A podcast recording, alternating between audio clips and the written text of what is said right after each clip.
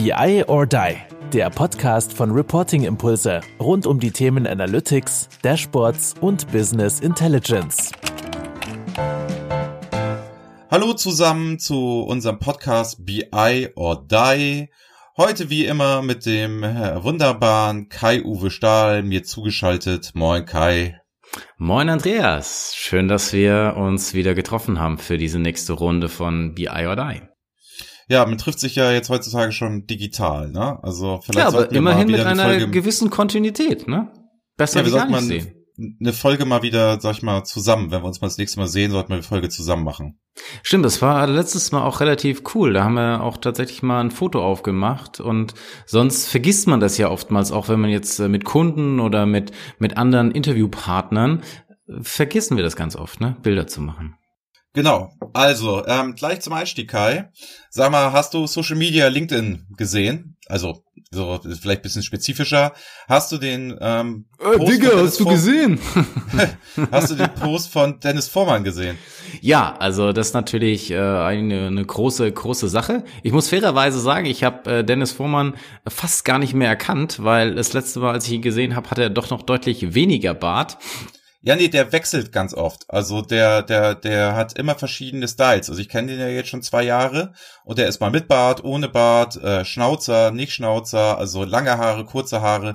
Der ist da sehr oder auch unterschiedliche also. Brillen. Also ich habe erst mal kurz schauen müssen. Ich sag, ah, alles klar. Äh, Dennis Fuhrmann ist ja Leiter von der Bertelsmann University, wenn ich das, wenn ich das äh, richtig ja, im Kopf Vice, habe. Vice President University, Bertelsmann University, genau. Ja. Und äh, natürlich da unser erster Ansprechpartner beim Aufbau ähm, der Reporting Impulse Academy gewesen, zusammen mit der mit der Antje, Dr. Antje Träger. Und jetzt ist ja das Curriculum, Data Curriculum rausgekommen und da hat er natürlich auch die einzelnen Rollen und hat ein sehr, sehr nettes Bild von sich gepostet und äh, stellt so die Frage, ja, okay, welche Rolle bist du denn? Bist du der Data Scientist? Bist du der Business Analyst? Bist du der Data Analyst und so weiter? Data Engineer? Wir haben ja da die Rollen auch schon häufiger aufgelistet.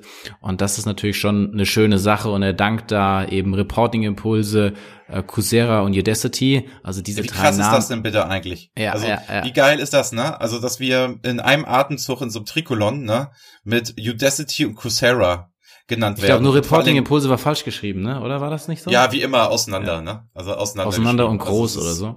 Ja, aber nein, aber große, große, so große Ehre, ähm, dass wir da in, in, in diesem Dreiklang genannt werden und auch die Dankbarkeit dafür, dass wir das Ganze jetzt ja so lange auch begleitet haben, dass es jetzt zum Abschluss gekommen ist, dass das Ganze jetzt veröffentlicht wurde. Und ich denke auch ein sehr, sehr cooles äh, Programm da jetzt für die Mitarbeiter geschaffen wurde, ähm, dass sie sich da einordnen können, welche Rolle, wie kann ich mich zukünftig ähm, weiter ausbilden, ähm, was sind da geeignete Lernpfade, wohin muss ich mich entwickeln und, ähm, und da eben ein Teil eben auch die Reporting Impulse Academy und das ist natürlich schon eine tolle Sache und macht ein bisschen stolzer. Ja, finde ich auch. Also wenn man bedenkt, kurz mal für die Hörer zur Einordnung, die sich im E-Learning-Bereich, was Data angeht, nicht so gut auskennen. Ne? Also da ist es so, Udacity hat so Nano-Degrees für Data Scientisten, Business Analysten, Data Analysten und solche, solche Geschichten. Da ist unser Rollenmodell auch zu denen geschickt worden und da wurden passende Kurse auf diese Rollen gemappt und da war Udacity, also ähm, Udacity gehört zu großen Teilen zu Google ähm, und dort haben die das dann in den Staaten auch unser Rollenmodell als sehr sinnvoll erachtet. Also hatten wir mal so einen Quercheck, das wir da entwickelt hatten und dann ist es zurückgespielt worden, welche Kurse von denen da besonders gut sind. Also wenn ich jetzt auf diese Rolle klicke da, also ich werde erst identifiziert, krieg dann meine Rolle und du bist halt Data Scientist, dann kriegst du das Data Scientist Nano Degree von dem vorgeschlagen, jetzt mal ganz einfach gesprochen, ne? oder Machine Learning 1, 2, 3 und so weiter und so fort. Ähm, Coursera ist dann das zweite Riesenanbieter, wesentlich wissenschaftlicher, mit kleinen Wissensnuggets, die du dir so reinziehen kannst, wo du ein bisschen individueller bist, also nicht so hart in diesem Kursgedanken, ne? Ähm, super spannende Geschichte, auch viel mit Universitäten und so. Und das letzte Angebot, was du dann hast, das sind dann tatsächlich wir, ne? Als nach dem Motto, wir wollten auch einen kleinen Anbieter ich dachte haben. Eher, Andreas, wir sind das erste Angebot. Nee, wir sind das letzte. Also, ah, was weiß. man, also es ist ja, du hast ja nicht, du hast ja nicht gemerkt, dass das ein ja, sag ich, eine Steigerung ist, ne? Es ist ja dieses ach so, Dreifach. Ach so, 3, ich 2, kam, 1, also, genau, ja, okay. ich kam, ich sah, ich siegte, dass wenn du das jetzt auf diesen Dreiklang gibst, Udacity, Coursera, Reporting Impulse, sind wir das siegte.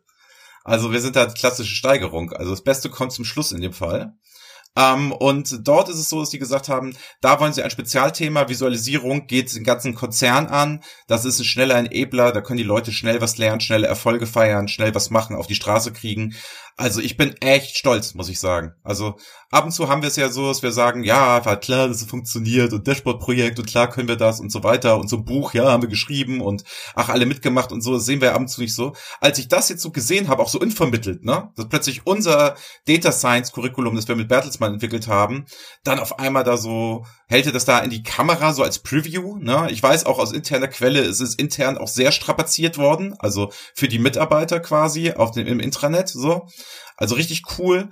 Und ähm, dass das dann plötzlich so siehst und wenn du dich dann noch bedankst, also fand ich sehr, sehr, sehr cool. Ich habe dann ja auch einige Leute mich dann bei denen direkt bedankt und gesagt, wer da alles ja, mitgearbeitet hat und so.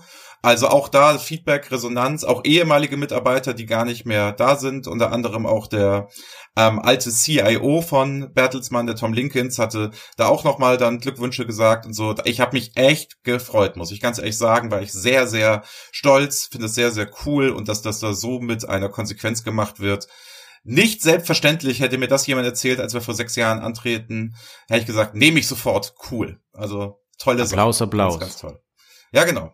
Ich habe es auch dann per WhatsApp an einige Leute aus unserem Business-Bekanntenkreis dann auch geschickt und sagt, guck mal, so, also echt so richtig so angebermäßig wie so ein kleiner Junge, der mit dem Schulzeugnis nach Hause kommt. Und guck mal, da habe ich eine Eins. So, also so ähnlich war das, ja. Machst du jetzt auch so ein Bild dann mit den Rollen, Andreas, von dir? Ja, gut, also, nee.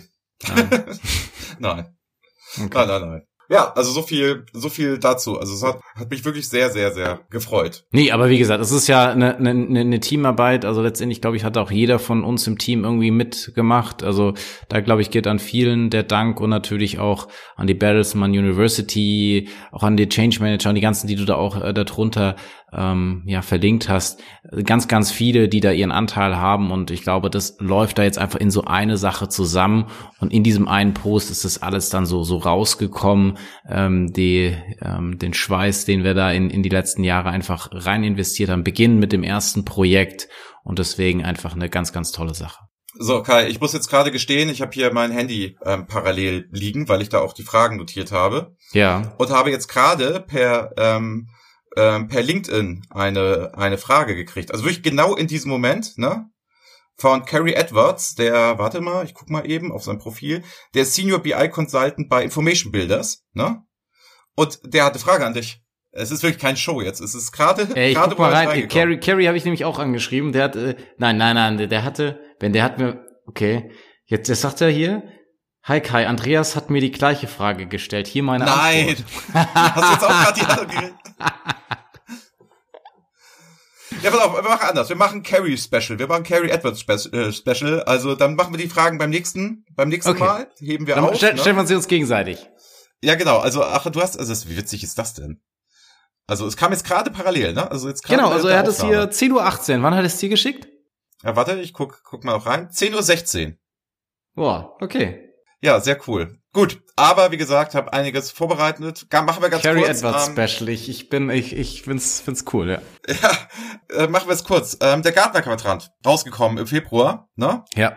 Kurzes, kurzes Intro dazu. Ganz ehrlich, ähm, es ist ja gar nichts passiert auf dem Business Intelligence Plattform, ne? Das sieht ja aus wie der, das zum Jahr davor. Nein, also das, das war auch so der, der ersten Impuls, äh, den ich für mich hatte. So, naja, eigentlich wäre jetzt ja mal sehr, sehr spannend, da so eine interaktive Visualisierung draus zu machen und die Veränderung über die letzten zehn Jahre, fünf Jahre oder was weiß ich mal wirklich zu sehen. Also gibt's bei Tableau? Sich, bitte? Gibt's bei Tableau. Ähm, einfach auf die Tableau-Seite gehen, Gartner Magic Quadrant angucken. Dort ist der Gartner Quadrant visualisiert mit den Veränderungen. Der wird also mit so einem Trackball gezogen. Cool. Von wann bis wann ist das? Kannst du genau, also ich weiß nicht, ob es die letzten zehn Jahre sind, aber auf jeden Fall fünf Minimum. Ähm, kannst dir angucken, ist Tableau, äh, Tableau Public.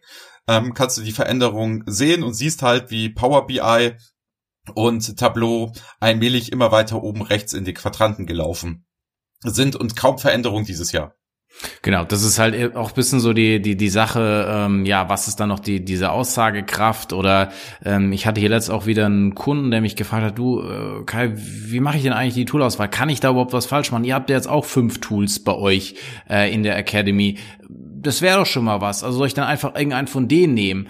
Und äh, klar, da sind natürlich solche Sachen, die sich dann auch wenig verändern, nicht gerade hilfreich oder dass man sagt, okay, das ist halt jetzt einfach so so ein Markt, der ist jetzt sehr sehr etabliert. Da gibt's sehr gute Tools, äh, da gibt's Tools, die vielleicht noch ein bisschen ein bisschen nachbessern müssen. Ich glaube, dass trotzdem äh, viele Tools da auch einiges ähm, gemacht haben in den letzten Jahren, aber trotzdem haben wir ja schon häufiger auch das Gefühl gehabt, naja, so richtig viel falsch kannst du mit den etablierten Tools ja auch nicht machen und dann halt vielleicht die ein oder andere Sonderkonstellation in deinem Unternehmen betrachten. Es gibt ja schon mal links, rechts äh, Besonderheiten, auf die man eingehen muss, rechte Modelle oder, oder solches oder vielleicht auch Know-how, was ich schon an, an Mitarbeitern aufgebaut habe, dass ich dann für das ein oder andere oder immer natürlich auch historische Entscheidungen ähm, oder vielleicht hat irgendeiner schon halt mal Lizenzen im großen Stile gekauft, dann ist das ja auch durchaus ähm, eine Möglichkeit, äh, die Entscheidung so aufzubauen.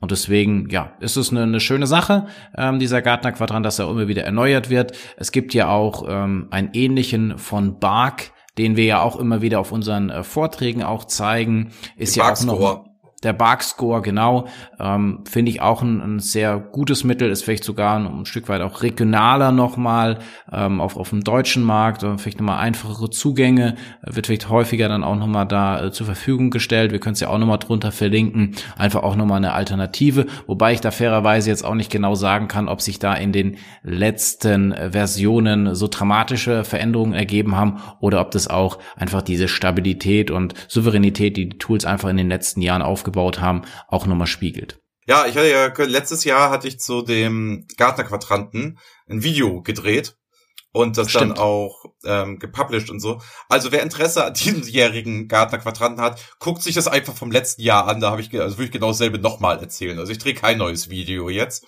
Einfach da nochmal reinschauen, gilt für dieses Jahr auch. Also gut, was wir natürlich machen können, Andreas, wir könnten einfach den das neue äh, den neuen Screenshot einfügen und ähm, und du hast ja hoffentlich nicht äh, 2019 2000, gesagt. Ja, nicht 2019 gesagt, ne?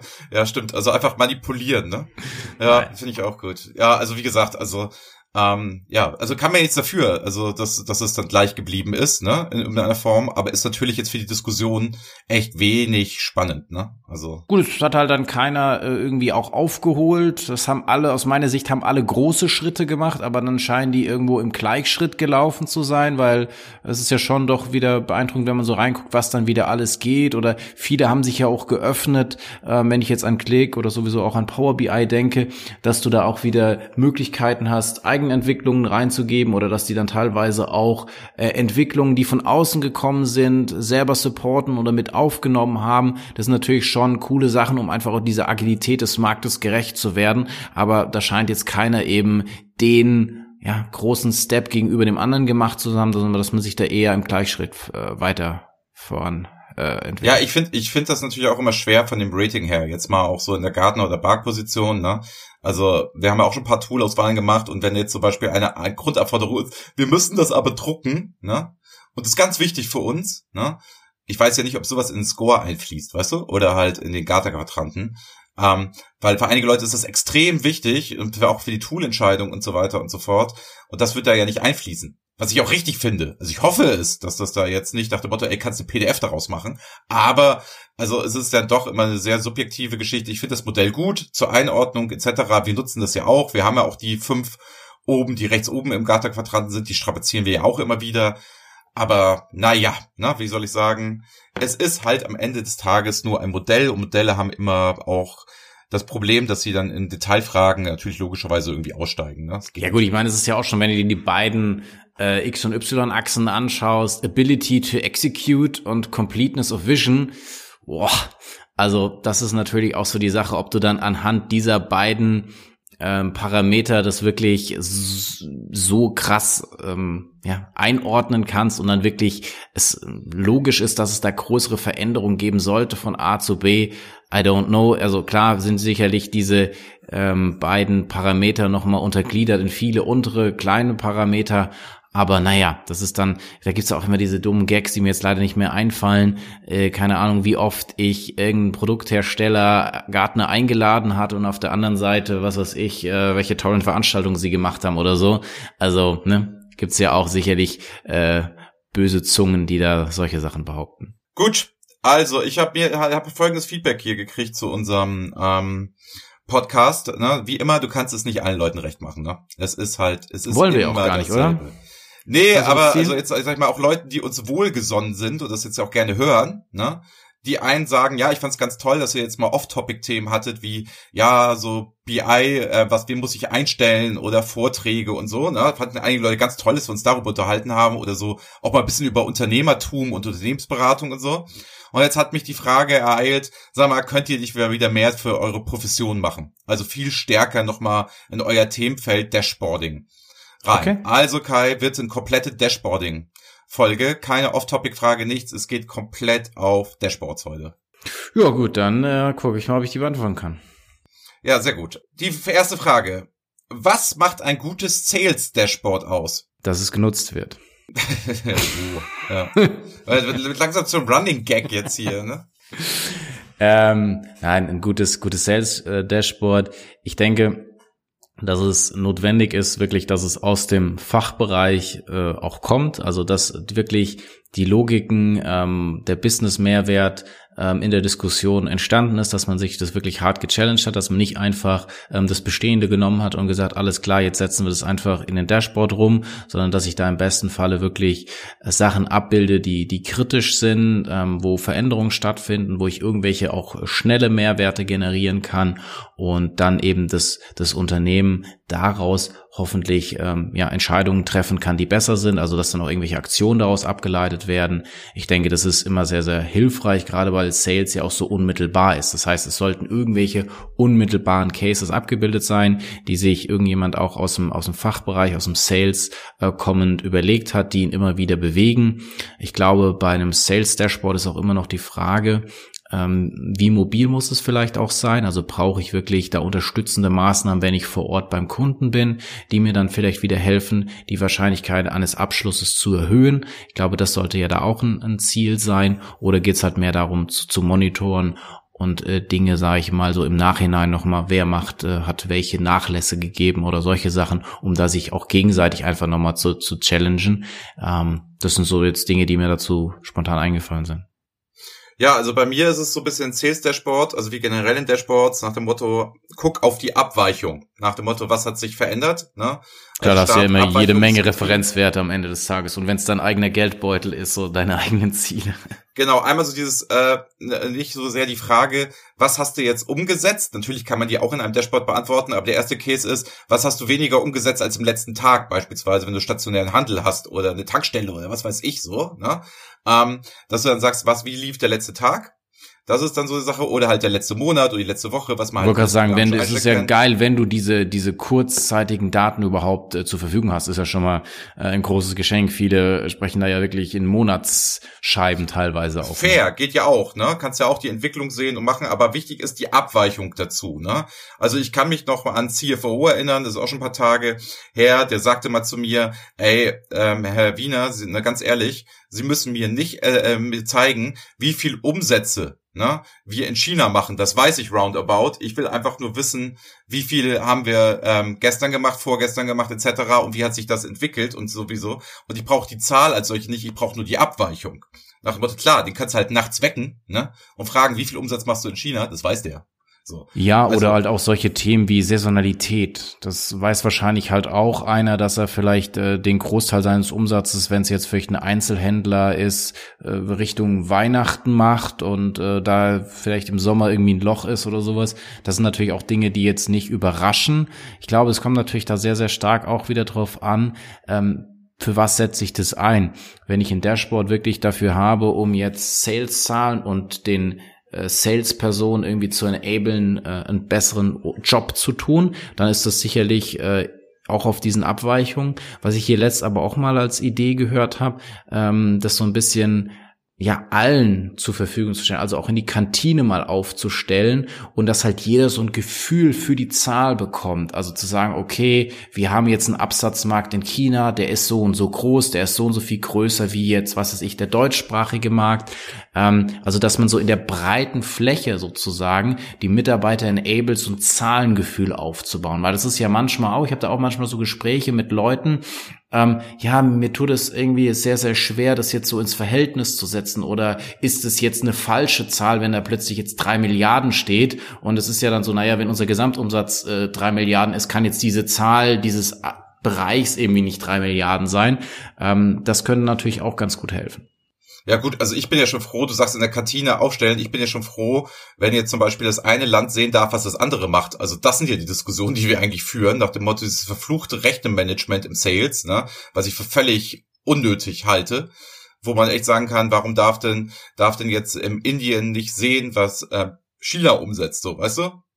Ja also gut, das, das, ist fair, das ist natürlich diese Diskussion, aber klar, ich meinte vielleicht auch eher noch diese, diese übergeordneten Kennzahlen, die teilweise ja auch im Geschäftsbericht oder was weiß ich stehen, aber dass man da halt eben auch jetzt mal dran drüber nachdenken kann. Klar, im Operativen, wenn es darum geht, jetzt ähm, den Sales-Leuten, glaube ich, sind die ähm, Abweichungen das Größte, weil es das, wie gesagt, ja auch irgendwie die Referenz zu, zu irgendwas und muss ich agieren, ja oder nein.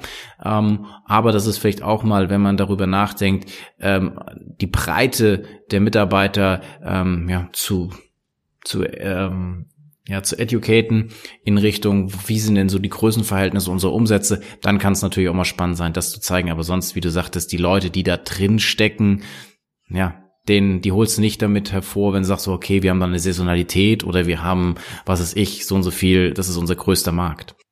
Ja, Saisonalität ist aber auch ein spannendes Thema. Ich erinnere mich an uns ein Projekt, das wir beide mal gemacht haben, beim Versandhändler in Hamburg, ne, wo man halt gesagt hat, man macht saisonale Vergleiche, ne, und nicht Vergleiche übers gesamte Jahr, weil man die Herbst-Winter-Mode ne, nicht vergleichen wollten mit der Frühjahrs-Sommer-Mode. Also halt macht keinen Sinn, die Bikini-Zahlen, ne, äh, die wo du Bikinis verkaufst, im Winter dir anzugucken, dass die halt saisonal abweichen, liegt in der Natur der Sache. Ähm, das ist auch sehr spannend in so Sales Dashboard, so saisonale Betrachtung einzuführen. Hat es nicht ganz einfach gemacht von der Datenbasis her, weiß ich noch. Das ist richtig, ja. Ja, und sonst Sales Dashboards ist für mich ganz klar, viele Leute verkomplizieren das erstmal. Ich finde es immer ganz nett. Also ich habe mir mal für ein CEO ähm, bei Pharmakonzernen in Berlin und Leverkusen, ne, habe ich ja mal ähm, Dashboard gebaut. Und dort war es in Tableau, haben wir das damals gemacht. Ähm, da war das so, dass der ja also sehen wollte, wie laufen meine Länder, dann wieder mit der Abweichung, weil wer, wer läuft gut, wer läuft schlecht, ne? Und dann darunter äh, war dann quasi die Auswahl, ich konnte es mir auch, wie laufen meine Top-Produkte sehen und dann wieder halt quasi gedreht die Dimension, ne? Und das reicht auch oft mal erstmal zur Steuerung, um zu gucken, wie läuft mein Laden denn so allgemein, also hoch aggregiert. Und die haben diese PowerPoint-Meetings abgeschafft und steuern alles nur noch über dieses Dashboards, wenn die mit den Länderverantwortlichen reden und gucken, was da passiert und so weiter und so fort. Für mich hat man gutes Sales Dashboard auch am zum Einfachen. Die Leute haben Produkte, sie haben Umsätze, Sie haben verschiedene Vertriebsregionen. Damit auch erstmal zu starten, das sauber zu ziehen, da kriegst du schon ein gutes, geiles Sales Dashboard hin. Absolut. Ich glaube, da ist natürlich so ein Sales Dashboard prädestiniert für, dass es in dem Sinne ja gewisse Hierarchien in jedem Unternehmen gibt und das dann ja ebenenweise abzubilden, wie du sagtest, Produkte, Länder, ist ja eigentlich in, in jedem äh, Unternehmen in irgendeiner Art und Weise vorhanden, vielleicht auch noch Verantwortliche und das dann einfach mal aufzulegen und dann über eine gewisse Zeitschiene zu legen, ist, glaube ich, da kriegt man schon sehr, sehr viel einfach raus und dann eher den Aspekt der Abweichung als jetzt äh, die, die harte Entwicklung zu sehen. Ähm, glaube ich, da kann man schon sehr, sehr viel rausnehmen und vor allen Dingen dann auch mehrwertig erinnern und sagen, okay, wie gehen wir jetzt anders vor? Ähm, was muss ich da jetzt machen, ähm, wenn ich da beim Kunden sitze? Finde ich schon eine coole Sache. Sehr gut. Also Sales Dashboard, Haken hinter. Na? Nächste Frage. Mal was, was leichtes, Kai. Du tust dir ja heute irgendwie schwer, merke ich, ja. Was ist dein Lieblingsdiagramm? Mein Lieblingsdiagramm. Ja. Was ist das Diagramm, wo du sagst, boah, weißt du was, von allen die Diagrammformen, mein absoluter Favorite? Ah, ich glaube, es ist natürlich so eine, also abgetroschen, wenn ich das, wenn ich das jetzt wahrscheinlich sage. Ich glaube, wir haben über die Jahre hinweg eine, eine gewisse Liebe zu der TreeMap entwickelt, weil sie einfach mal ein andersartiges Diagramm ist zu den bekannten. Nichtsdestotrotz ist die TreeMap ja inzwischen auch schon wieder ja, salonfähig geworden. Der ein oder andere setzt auf jeden Fall ein. In allen Tools ist es, glaube ich, vorhanden. Selbst in Excel kannst du es inzwischen einsetzen. Und das Schöne daran ist ja einfach, dass du ohne konkrete Zahlen zu sehen, innerhalb der Größenverhältnisse einfach schon mal ein gewisses Gefühl dafür bekommst. Ähm, du dann auch wieder super gut gewisse Hierarchien abbilden kannst. Wir gesehen haben, dass es besonders auch äh, in, in Managementpositionen sehr, sehr gut ankommt, wenn man jetzt ein neues Tool einfügt und äh, man dann einfach mal so ein gewisses Signal setzen möchte, okay, wir machen eben auch über die bestehenden Diagramme hinaus was, du hast da eine schöne Interaktivität, du kannst dich da durchdrillen. Ähm, ja, wahrscheinlich, weil wir das so, so oft gestresst haben, ähm, ist es ein Diagramm, was, was ich ähm, sehr stark äh, mag, ja. Ja, also es, ne, die TreeMap hat ja, hat ja verschiedene verschiedene Vorteile, ne, dieses sofort Alarmsignal mit dieser Rot-Grün-Geschichte, die wir oft abbilden, ne. Vielleicht kurzer Exkurs, jeder zehnte Mann hat eine Rot-Grün-Schwäche, also es ist ernst zu nehmen, ne.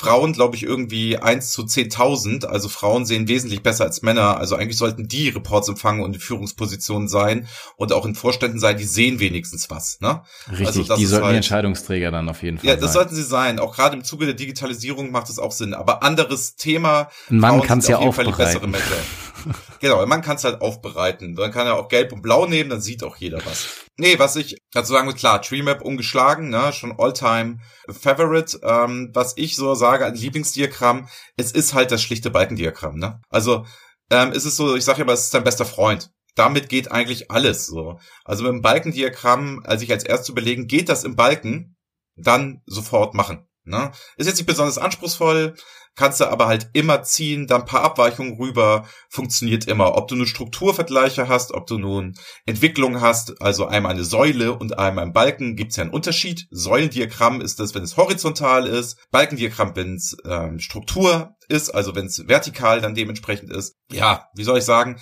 ist halt so ein Winning-Ding, ne? Also versuch Absolut, immer, ich meine, du kannst es auch ziemlich hässlich äh, formatieren, das ist sicherlich auch klar. Aber wenn du da die entsprechenden Regeln des Information Design anwendest, sieht es auch durchaus sehr attraktiv aus und kannst einiges mit vermitteln. Und man muss auch immer wieder überlegen, aus welcher Perspektive man kommt. Also hat man vorher vielleicht ein total tabellenlastiges Reporting, ähm, ist es vielleicht auch sinnvoll, einfach mal das sauber zu machen und das äh, gut zu machen und jetzt nicht wieder dran zu sagen, ja, ich muss jetzt aber die, die geilsten, interaktiven, komplexesten ähm, Diagramme haben, weil wir machen ja auch häufig so diese, diese Tests äh, in unseren Vorträgen, wo wir dann einfach mal eine Tabelle versus ein Text versus einer Visualisierung, und da in dem Falle ja auch eines ähm, Balkendiagramms und wie schnell die Leute das dann jeweils sehen können. Wenn man dann fragen, okay, was ist der umsatzstärkste Standort? Bei den dem Diagramm super easy, kannst du eigentlich Sekunde vielleicht oder Millisekunde, keine Ahnung, ähm, dieses dieses Dashboard oder dieses ähm, Diagramm kurz zeigen. Die Leute können es sofort erkennen, längster Balken, größter Umsatz, ähm, was dann natürlich bei der Tabelle oder auch bei dem Text selbst ähm, deutlich schwieriger ist. Also es ist intuitiv. Ich finde es teilweise auch sehr intuitiv in der Bedienung. Also wenn ich dann auch in die Interaktion gehe, dass ich da vielleicht reinklicke, da dann auch äh, die Sachen sich äh, aufgrund der Auswahl dann anpassen oder man dann auch weiter runterdrillen kann, wenn man vielleicht einen Rechtsklick oder sowas macht, ähm, ist natürlich ähm, sehr, sehr schön. Ja, also ich muss auch, muss auch sagen, was viele Leute ja nicht sehen, unsere Abweichungsdiagramme haben wir gerade im Sales Dashboard auch wieder gestresst. Also sprich, nach oben und nach unten geht es weg oder nach links und rechts. Also sprich, positiv und negativ, die Abweichung zum Vormonat, die Abweichung zum Vorjahr, was auch immer, ne? also die klassischen Abweichungsdiagramme. Es sind ja Balkendiagramme. Das sehen ja viele Leute nicht. Ne? Es ist ja eigentlich nur ein Balkendiagramm, das ja auch in den negativen Wert rutschen kann. Es ist ja, aber es sind ja eigentlich zwei, wenn ich ein Diagramm mache mit einem Balkendiagramm und daneben ein Abweichungsdiagramm, sind es ja de facto zwei Balkendiagramme. Nur das eine geht auch noch Absolut. in den negativen Bereich.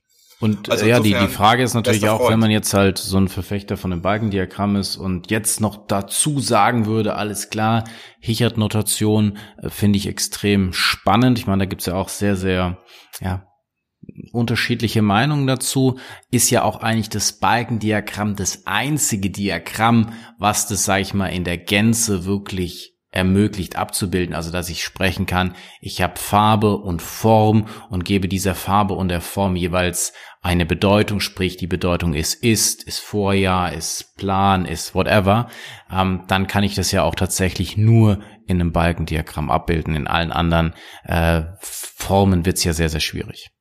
Oh, kurz noch mal Hichert-Dotation. Kurzer Exkurs, Kai, es tut mir leid, aber müssen wir machen.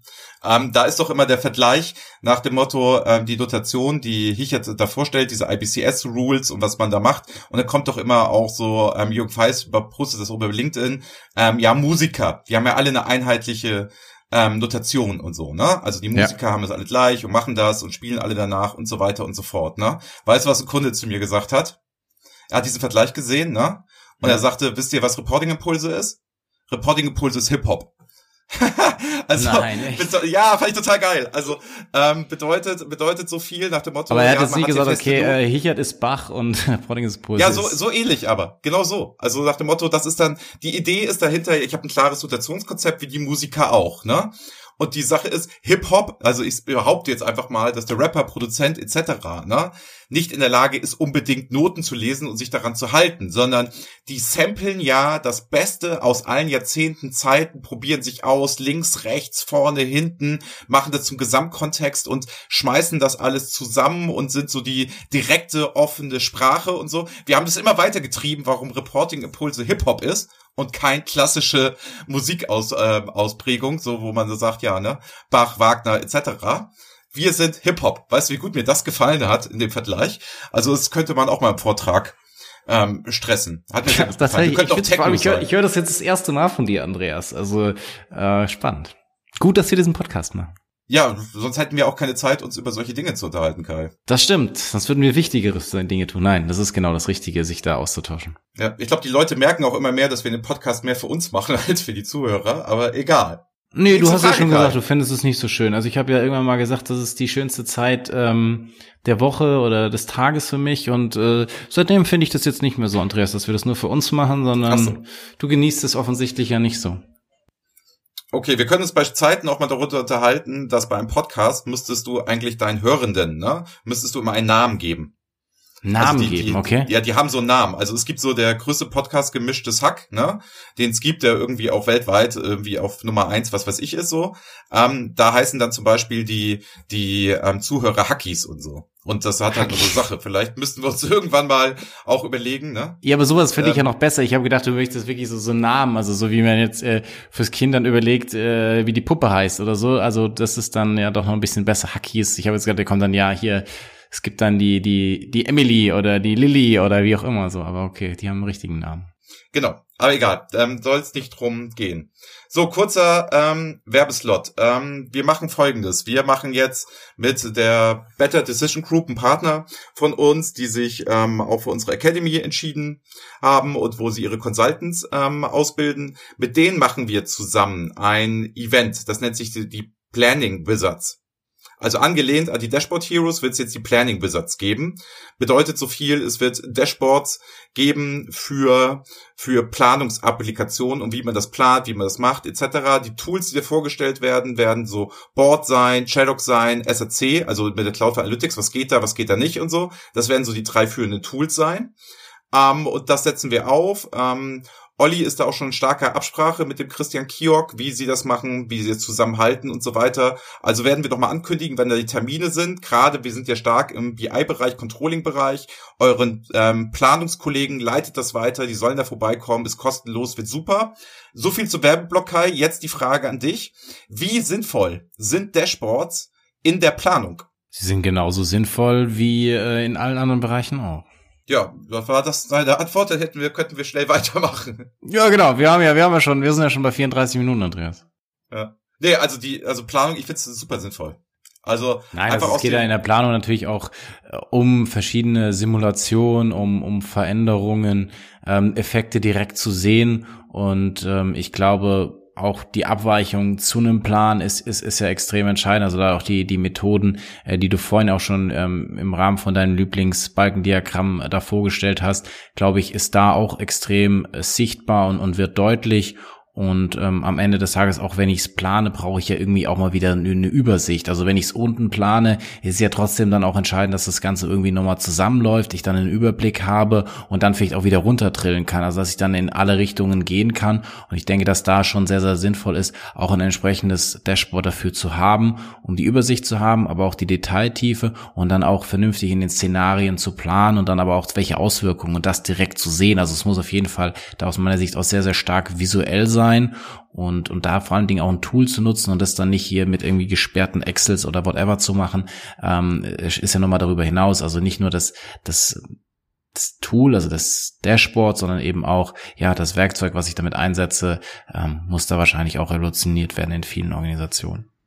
Ja, ich habe da mit Board mal ein ganz geiles ähm, Projekt gemacht. Da war es so, da war halt dann die die Planung und du hattest dann mit der BI-Komponente hattest du quasi dein Dashboard, ne? Ja. Historische Daten sowieso jetzt aufbereitet. Und da haben wir das so angelegt, du hast jetzt deine Daten geplant, hast das alles auf Einzelebene, was da nicht alles geht, Planung halt, ne? Gibt es ja die Profis so, soll der Kiok dann alles beim Event erzählen.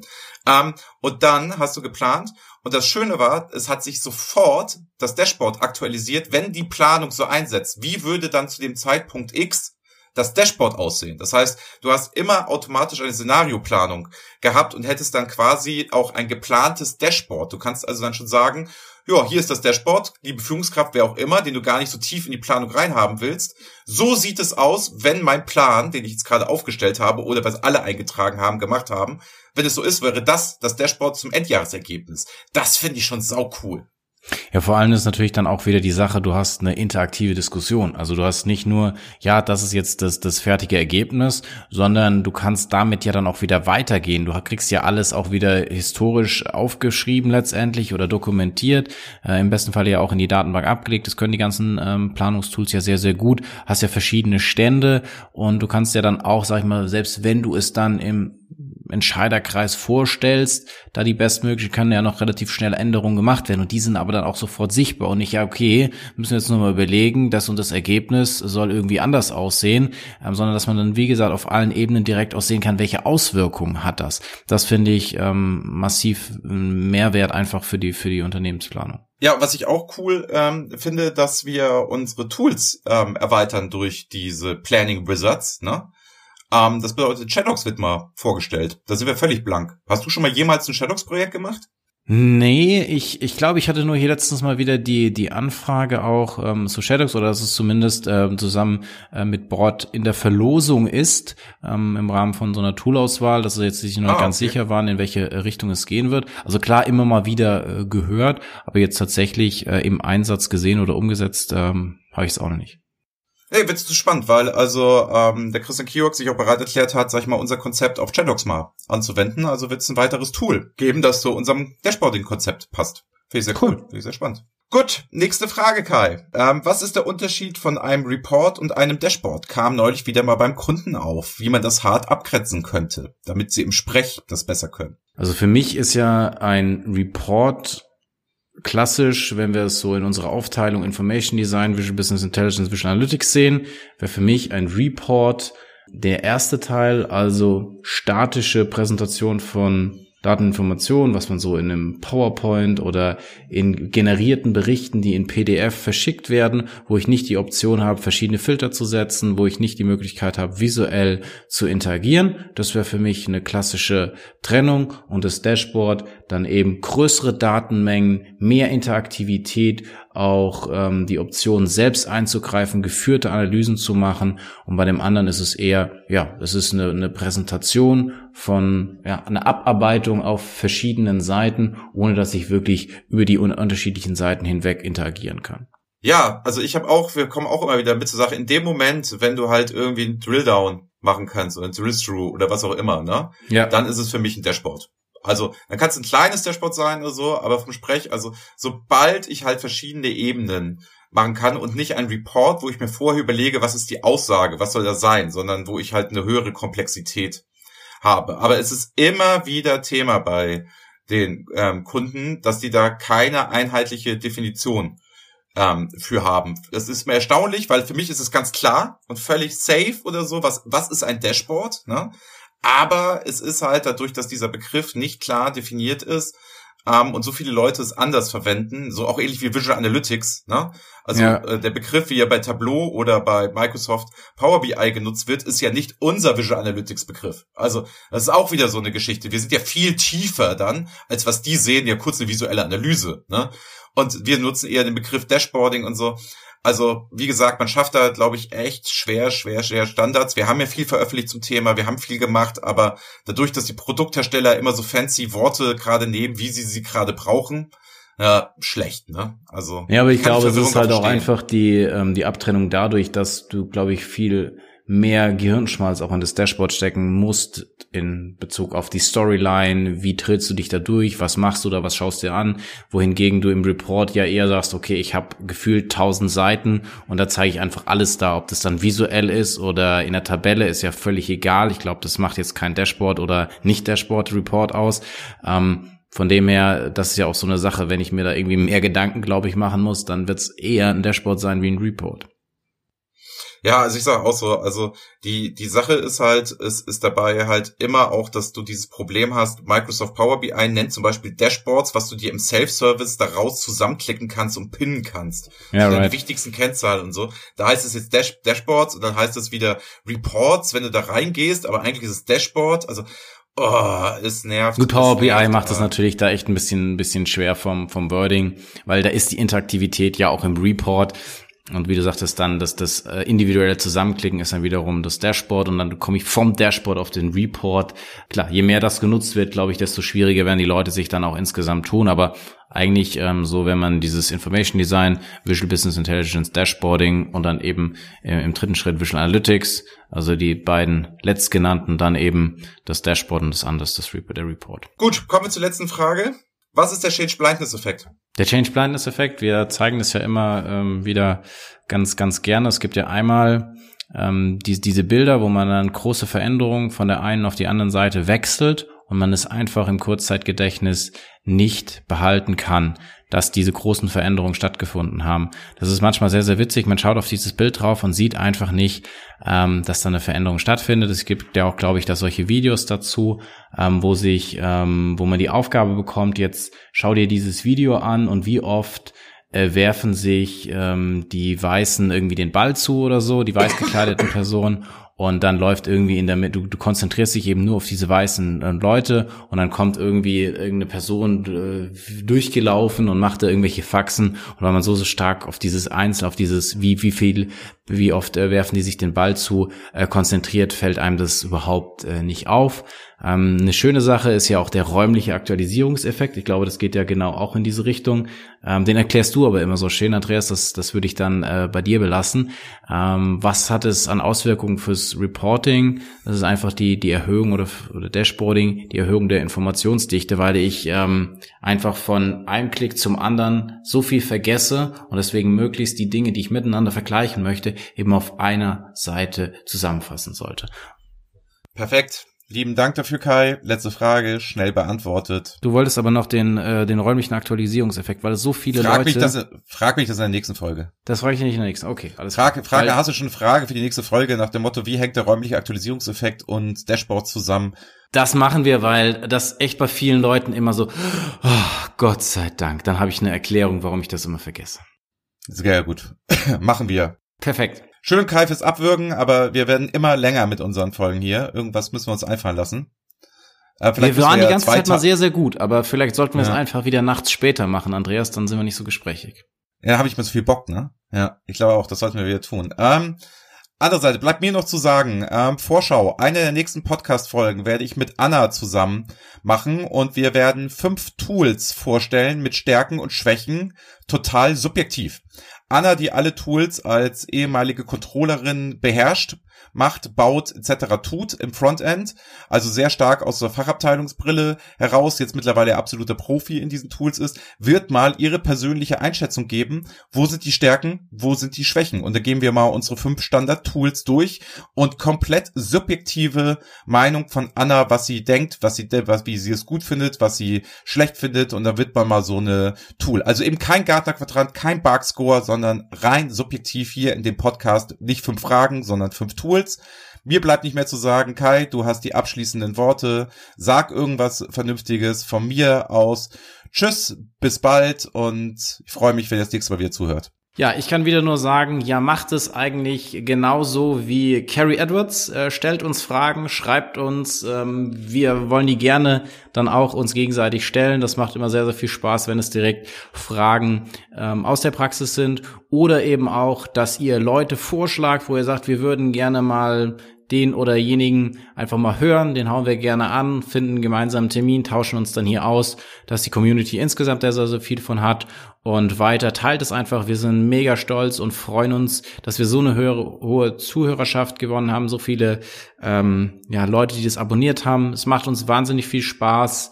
Ja, teilt es weiterhin, ähm, bleibt dabei, bleibt am Ball und ich wünsche euch eine schöne Woche. Macht's gut. Ciao. Das war BI or Die, der Podcast von Reporting Impulse. Danke, dass ihr auch diesmal wieder mit dabei wart. Wenn es euch gefallen hat, dann hinterlasst uns doch eine gute Bewertung. Und abonniert den Podcast, um keine weitere Folge zu verpassen. Bis zum nächsten Mal.